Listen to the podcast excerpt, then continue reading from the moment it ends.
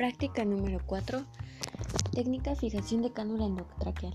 Los materiales que vamos a necesitar son tijeras, tintura de benjuy, tela microfan, tela de seda, un trozo de silicona de aproximadamente 2.5 centímetros. El procedimiento.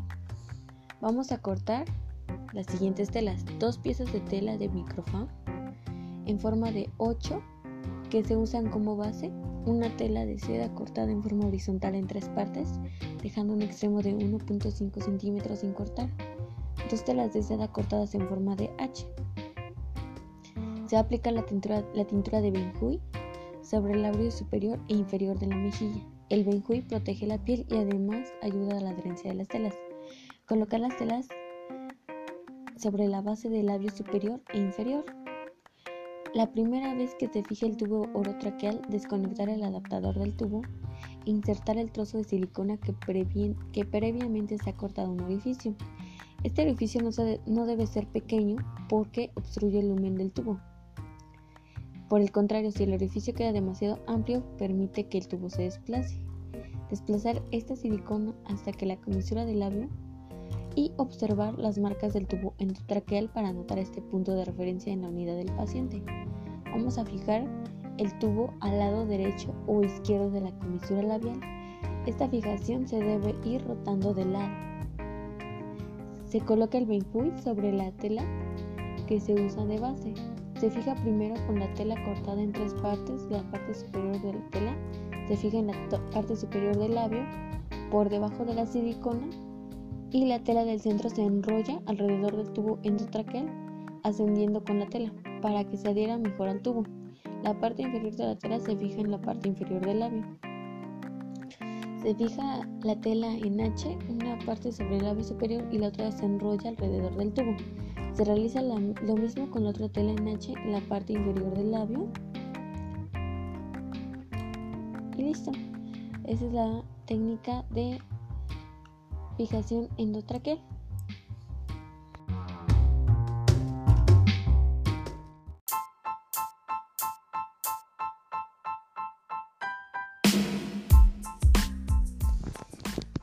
Aspiración de secreciones en, el circuito cerrado. Es el procedimiento mediante el cual se remueven las secreciones traqueo o bronquiales, estimulando el reflejo tuxígeno, haciendo más eficiente su manejo para mejorar la oxigenación y la ventilación. El material que vamos a ocupar son guantes estériles, cubrebocas, sonda para aspiración del circuito cerrado de un tercio de diámetro de la tráquea, que debe ser suave y de punta roma, solución fisiológica, un frasco para aspiración con presión de 100 milímetros de mercurio, eh, un equipo para la aspiración y la bolsa válvula. Primero vamos a preparar el material, se va a realizar el lavado de manos y traslado del equipo y material a la unidad del paciente. Para la aspiración de secreciones se debe de valorar la necesidad de realizar la aspiración, encender el aspirador y verificar su adecuado funcionamiento, colocar al paciente en una posición semifoller mínimo de 30 grados, eh, se preoxigena al paciente por medio del ventilador con una concentración del 100%, se abre con técnica séptica del equipo de aspiración, se coloca solución fisiológica en las froneras se verifica la, succión y permeabilidad de la sonda por medio del puerto de irrigación. Se introduce la sonda a través de la cánula hasta llegar al árbol bronquial. Se retiene la comisura protectora. Al sentir que la sonda llega a su tope, se retira un centímetro o dos centímetros y se inicia la aspiración presionando la válvula o el interruptor, retirando la sonda, empleando un movimiento rotatorio suave. Eh, esta maniobra no debe de exceder de 10 segundos.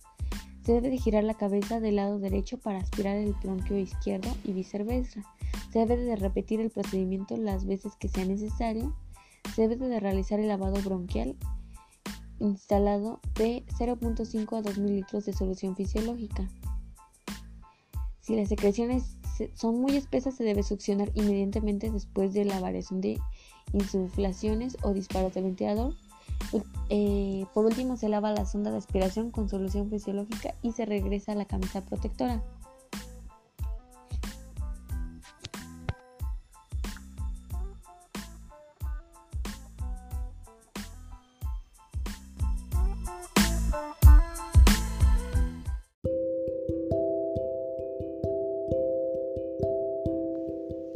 Sello pleural.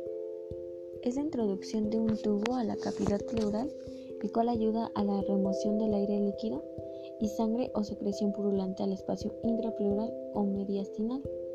¿Cuáles son los materiales?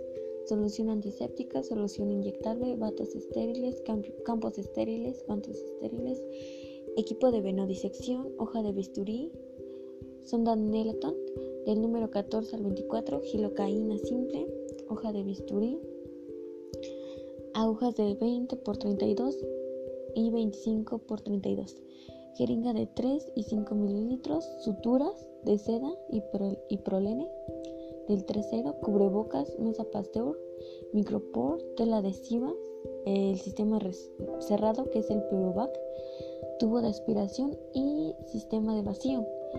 El procedimiento, bueno, eh, se realiza el lavado de manos y se prepara el equipo y material necesario.